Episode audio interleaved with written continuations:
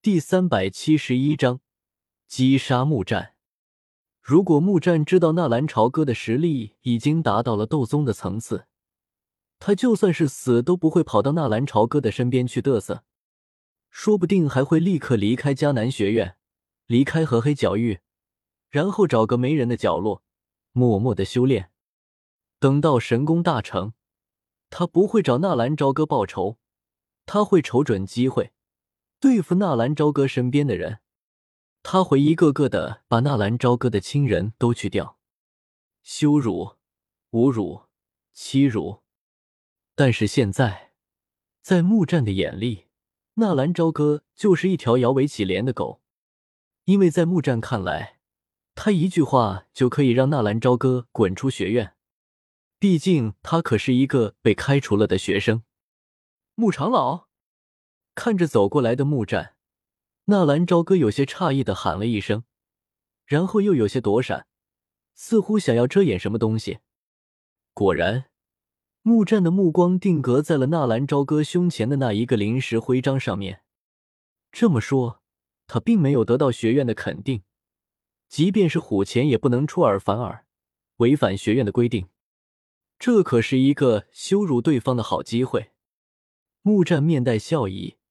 又有一种似笑非笑的感觉，迎着纳兰朝歌走了上去。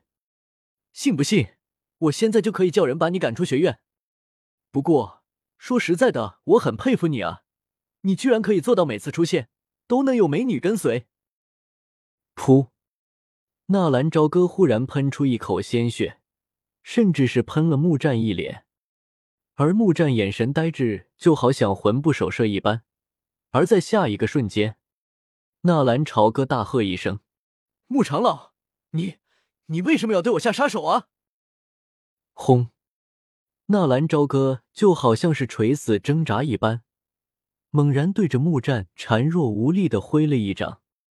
一个二星斗宗对一个斗王出手，就好比是一个跆拳道黑带对付一个三岁小孩一般，看似绵绵无力、轻飘飘的一拳。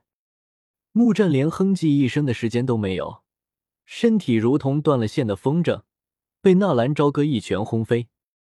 而木战的身体还在空中，蓦然“噗”的一声，发出一团金色的火焰将其包围。火焰温度之高，连空间都翻出一阵阵的涟漪。可怜木战连反应的时间都没有，先是被纳兰朝歌用幻术定住身子，然后被纳兰朝歌一拳轰飞。身子还在半空，纳兰朝歌放在木战身上的封印金地焚天炎的卷轴豁然解开，一瞬间，金地焚天炎把木战吞噬。几个呼吸之间，本就半死不活的木战被焚烧成了虚无，地上也只是留下一丝灰烬。微风吹来，那丝灰烬也是被风吹散，就这么消散于无形。与此同时，纳兰朝歌也是扑通一下摔倒在地，一副快要活不成的样子，双手紧紧捂着胸口，脸色惨白。小哥，纳兰哥哥，小医仙和军马吕长呼一声，赶忙去扶起摔倒在地的纳兰朝歌，而若琳也是傻眼了，他多么希望刚刚发生的一切其实就是一个梦。他居然看到纳兰朝歌和轩儿联手把木战给杀了，这怎么可能呢？这么大的一个责任，谁来承担啊？天啊！若琳感觉天都要塌了。异变突起，远处的虎钳和苏谦心头猛然一震，两人均是被纳兰朝歌那雷霆万钧的手段给震慑了，他们连反应的时间都没有。等苏谦想起要去营救的时候。木战已经周身燃烧起了金色的火焰，而这个时候的虎钳也已经回过神来，一把拉住想要窜出去的苏谦，对着苏谦摇了摇头。让木战成为长老本来就是一个错误，现在这个错误被纳兰朝歌给终结，结果出乎意料。但是仔细想来，这个结果又在合乎情理。纳兰朝歌是斗宗，木战是斗王。纳兰朝歌要击杀木战，手到擒来。可怜木战，偏偏自己凑上去，那不就是等于找死的吗？最让人叫绝的就是，那货明明是先出手击杀的木战，却偏偏做出了一副正当防卫的样子，甚至还把那个神秘的小女孩薰儿给拉了出来。可这……苏千惊讶的看着虎钳，木战毕竟是我们内院的长老，就这么死了的话，无辜残害同门是要被逐出学院的。而纳兰朝歌正当防卫，失手打死了长老，我也是情理之中。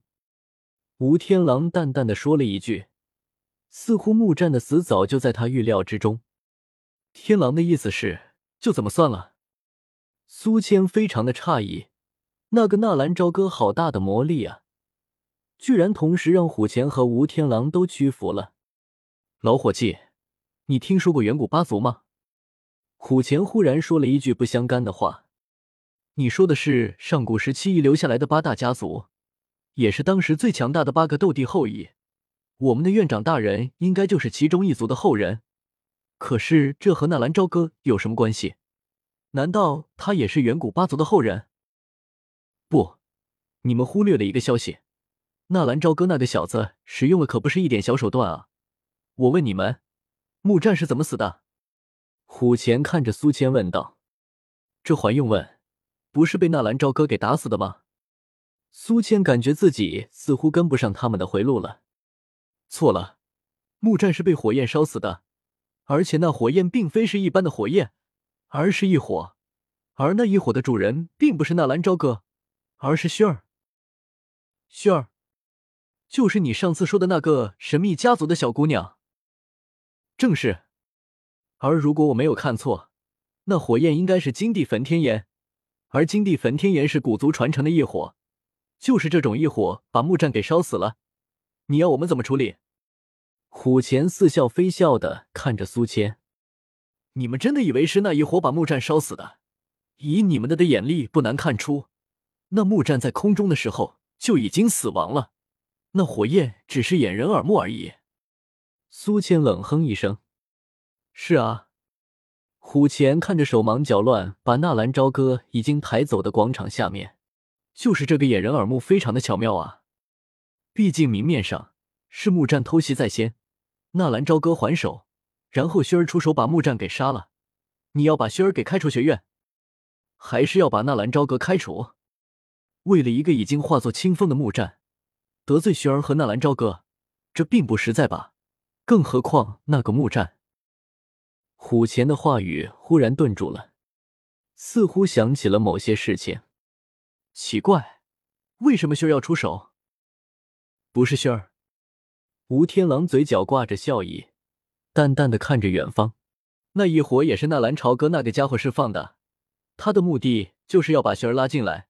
让我们有所顾忌。你们还记得他的烽火法印吧？